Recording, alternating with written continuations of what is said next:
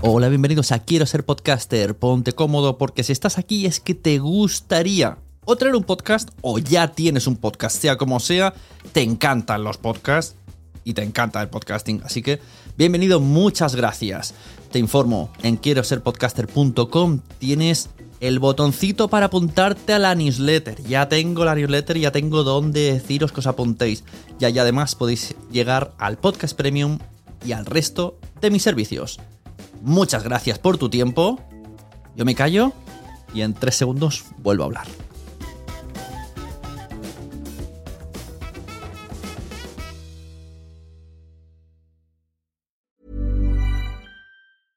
Cool fact a crocodile can't stick out its tongue. Also, you can get health insurance for a month or just under a year in some states. United Healthcare short term insurance plans, underwritten by Golden Rule Insurance Company, offer flexible, budget friendly coverage for you. Learn more at uh1.com. Hiring for your small business? If you're not looking for professionals on LinkedIn, you're looking in the wrong place. That's like looking for your car keys in a fish tank. LinkedIn helps you hire professionals you can't find anywhere else, even those who aren't actively searching for a new job but might be open to the perfect role. In a given month, over 70% of LinkedIn users don't even visit other leading job sites. So start looking in the right place. With LinkedIn, you can hire professionals like a professional. Post your free job on linkedin.com slash people today. Hey, it's Ryan Reynolds, and I'm here with Keith, co-star of my upcoming film, If, only in theaters May 17th. Do you want to tell people the big news? All right, I'll do it. Sign up now and you'll get unlimited for $15 a month in six months of Paramount Plus Essential Plan on us. Mintmobile.com slash switch. Upfront payment of $45 equivalent to $15 per month. Unlimited over 40 gigabytes per month. Face lower speeds. Videos at 480p. Active Mint customers by 531.24 get six months of Paramount Plus Essential Plan. Auto renews after six months. Offer ends May 31st, 2024. Separate Paramount Plus registration required. Terms and conditions apply if rated PG.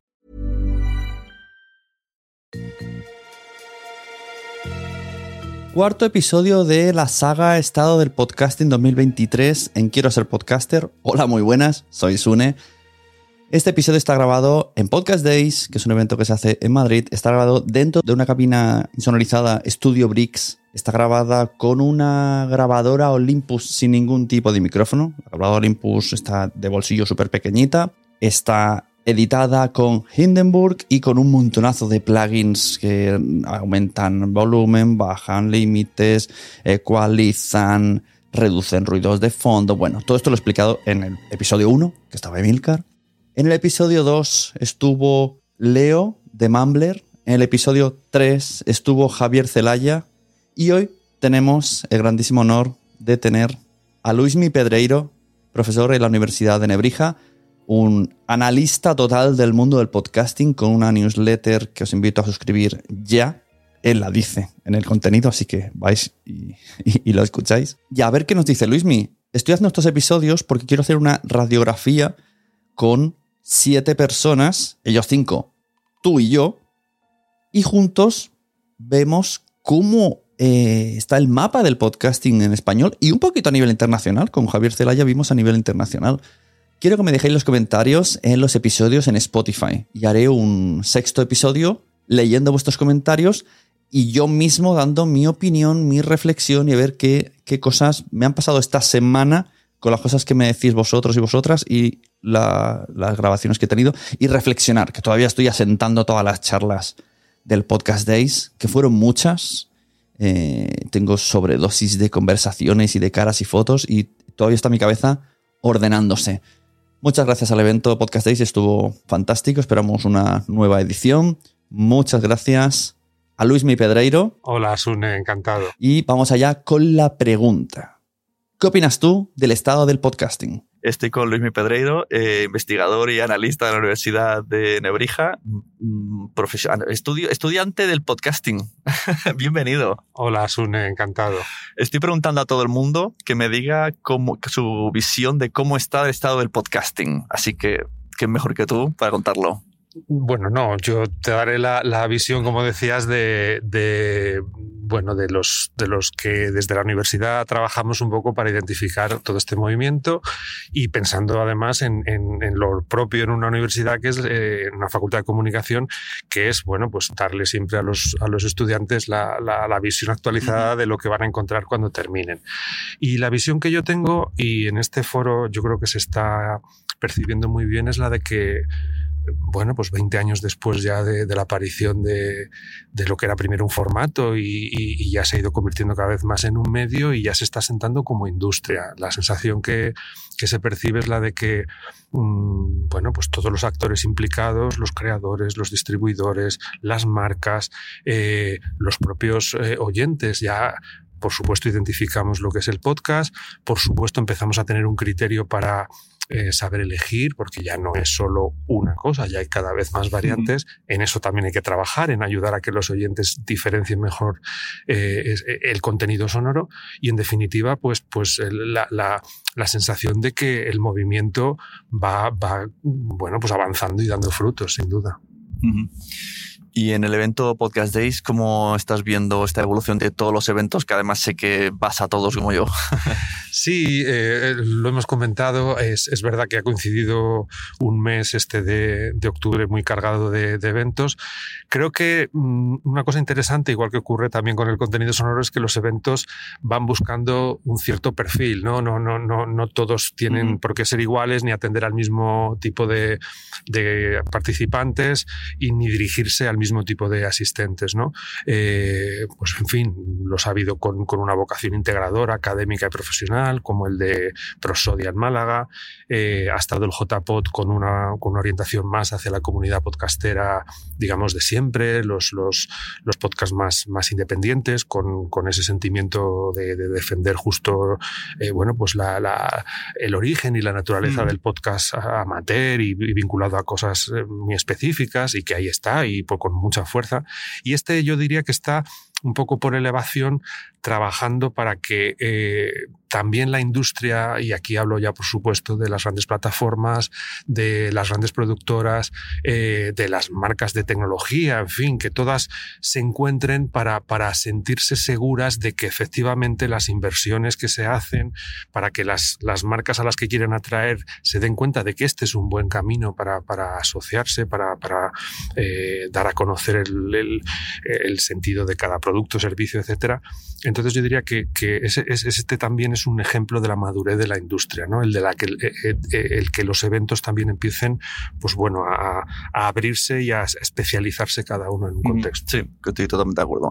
No sé si te has dado cuenta que, bueno, mm, hablando con gente de fuera de las charlas en el hall, veo dos problemas que todo el mundo tiene cómo hago crecer mi podcast y cómo puedo llegar a tener patrocinios o ahora mismo o un poco a medio largo plazo pero mm, te, lo he leído además y he coincido plenamente y veo que en el fondo es, es, eh, un problema no propio de la industria del audio, sino es propio de la industria de los medios, porque esta misma inquietud la tienen en otras industrias mm, audiovisuales o de, o de, redes, en fin, es una cuestión que evidentemente importa.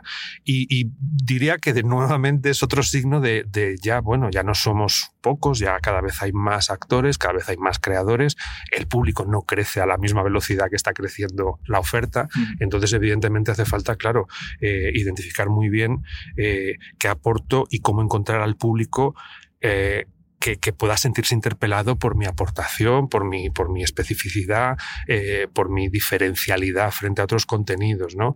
Lo lógico es eso, que, que, que, se trabaje ahora en esto.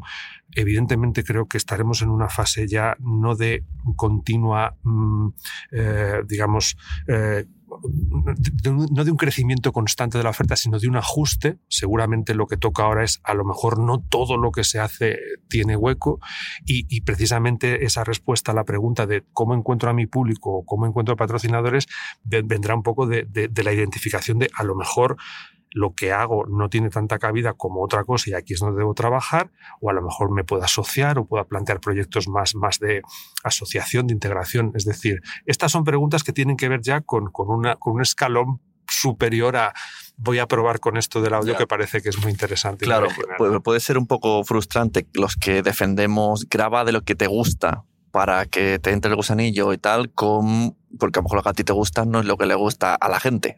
Entonces, esto a los alumnos que ¿qué, qué- qué- qué enfoque les dais con todo esto de que queréis que prueben a grabar para que sientan, porque una vez que pruebas, no lo dejas, seguro, se sale antes de, de la cocaína del podcast. Pero por otro lado, eh, si realmente están estudiando esos que quieren trabajar de esto, y a lo mejor no va a ser tan un camino tan fácil. Sí, es muy interesante esto. Yo, yo la, la primera reflexión que ya la venimos haciendo muchos profesores en las facultades de comunicación es que después de unos años de, de pérdida de interés de los alumnos por, por la radio, por el audio, porque evidentemente había desaparecido de sus menús de consumo, el podcast vuelve a generar en ellos este sentimiento, ¿no? Oye, que lo sonoro, eh, el hablar, el contar, el escuchar también, porque de repente también se interesan, mmm, primero más que por hacer, por, por, conocer qué es esto, ¿no? Y luego es verdad, es verdad que parece que esto genera una falsa ilusión de, mira, pues aquí yo también voy a tener un hueco para lo que a mí me apasiona, me gusta, me ilusiona. Y yo diría que lo bueno de, esa ilusión, incluso de que se pongan en marcha proyectos a lo mejor mmm, con no mucho futuro, pero es que prueban, que ensayan, que, que, que, se equivocan, porque siempre de los errores se aprende más que, que de, los, de, los, éxitos inmediatos, sobre todo. Y, y, ellos lo que yo diría es que están percibiendo que en este entorno del podcast eh, pueden aportar, o al menos tienen técnicamente, tienen mm. creativamente y tienen, eh, pues bueno, bueno, como, como proyectos personales pueden empezar, ¿por qué no?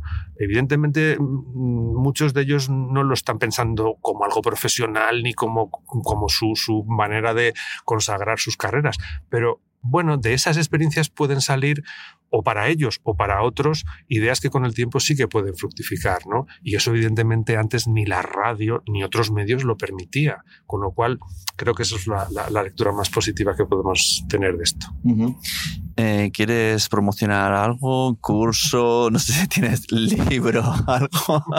no, yo mmm, me gusta mucho mm, aprender y escuchar y ver otras cosas.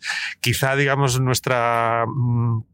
Eh, nuestra aportación, y la digo en plural, mm, es una newsletter, la newsletter, la newsletter Audiogen 3x3, en la que sí que intentamos justamente, eh, junto a Jorge Haley y Agustín Espada, hacemos semanalmente una lectura un poco de la evolución de la industria, de, de cómo se van generando todas estas cosas que hemos comentado. Y bueno, es una newsletter gratuita, semanal, se puede suscribir tecleando en, en Google Audiogen eh, 3x3, 3x3, y, y bueno, pues el que le interese, ahí está.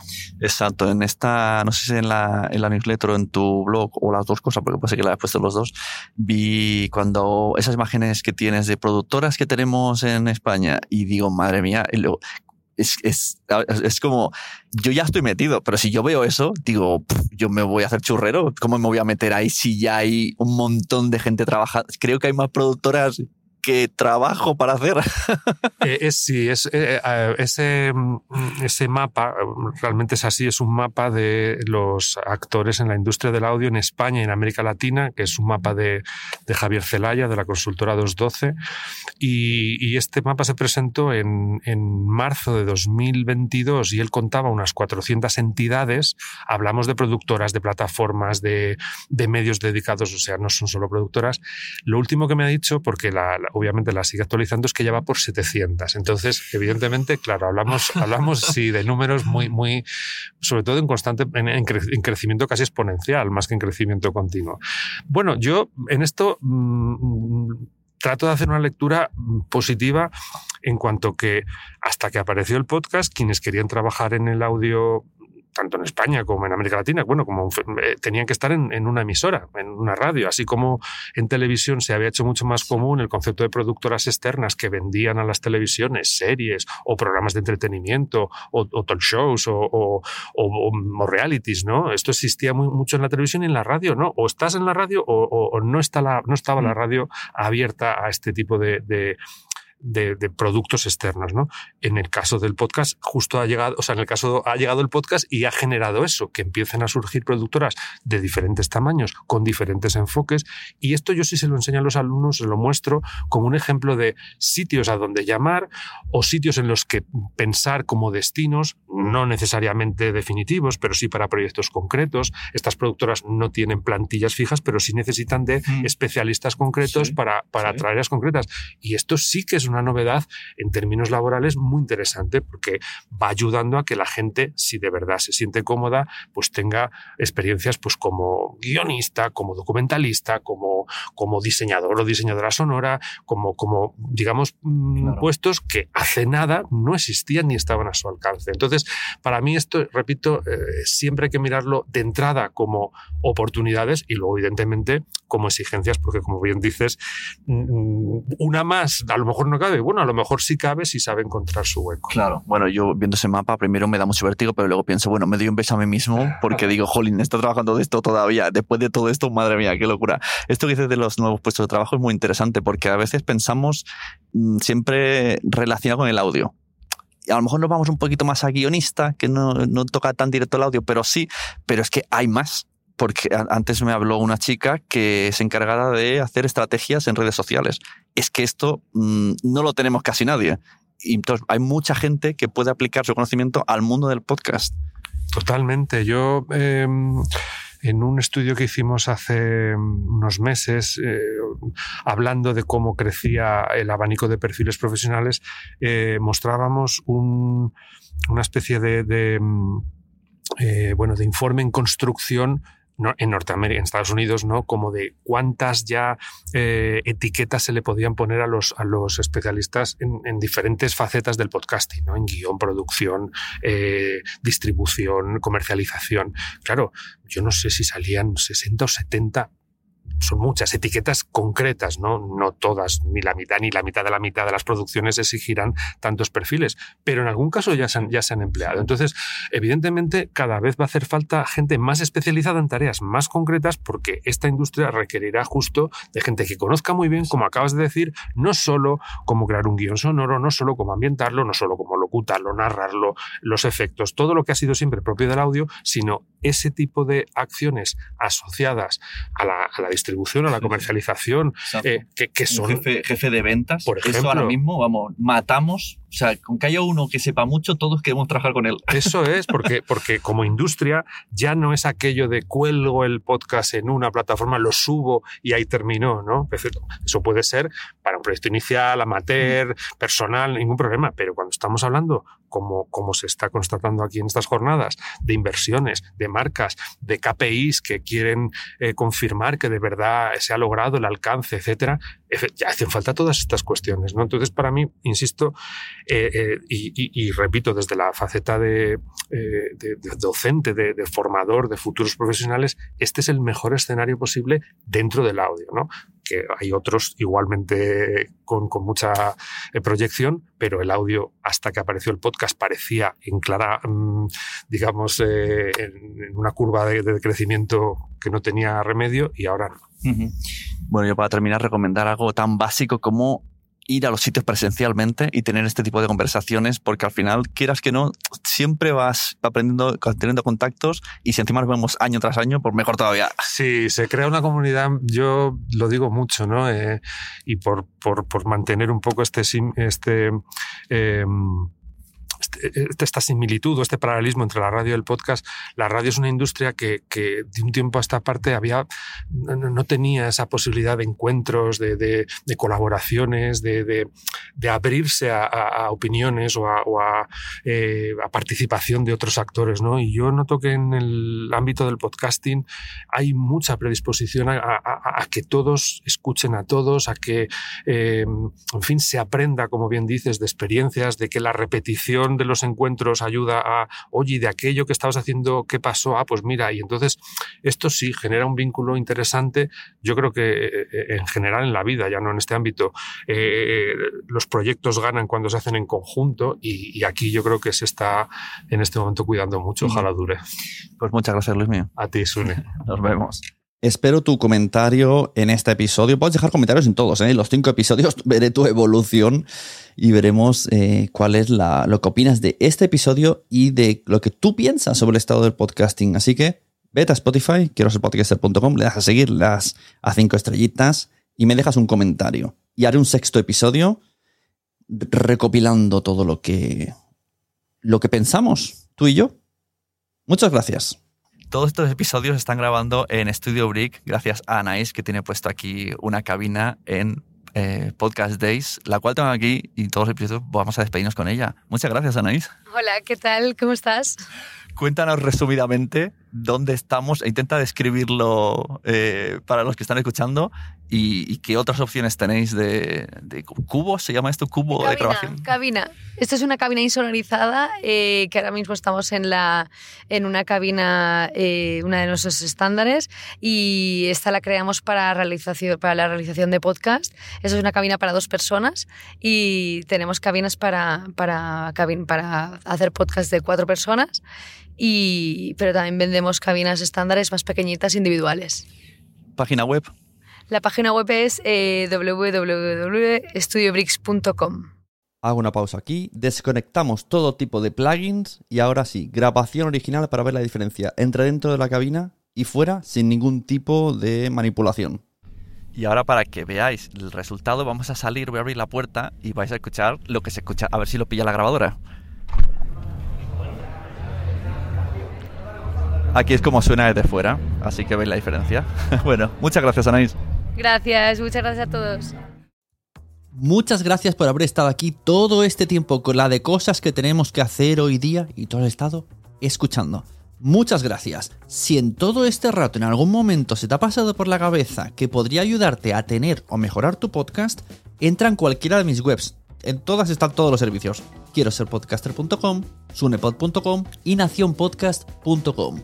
Comparte todos los episodios que te gusten porque a todo el mundo le gustan los podcasts, pero todavía no lo saben. Ostras, esta frase la llevo diciendo 10 años, ¿eh?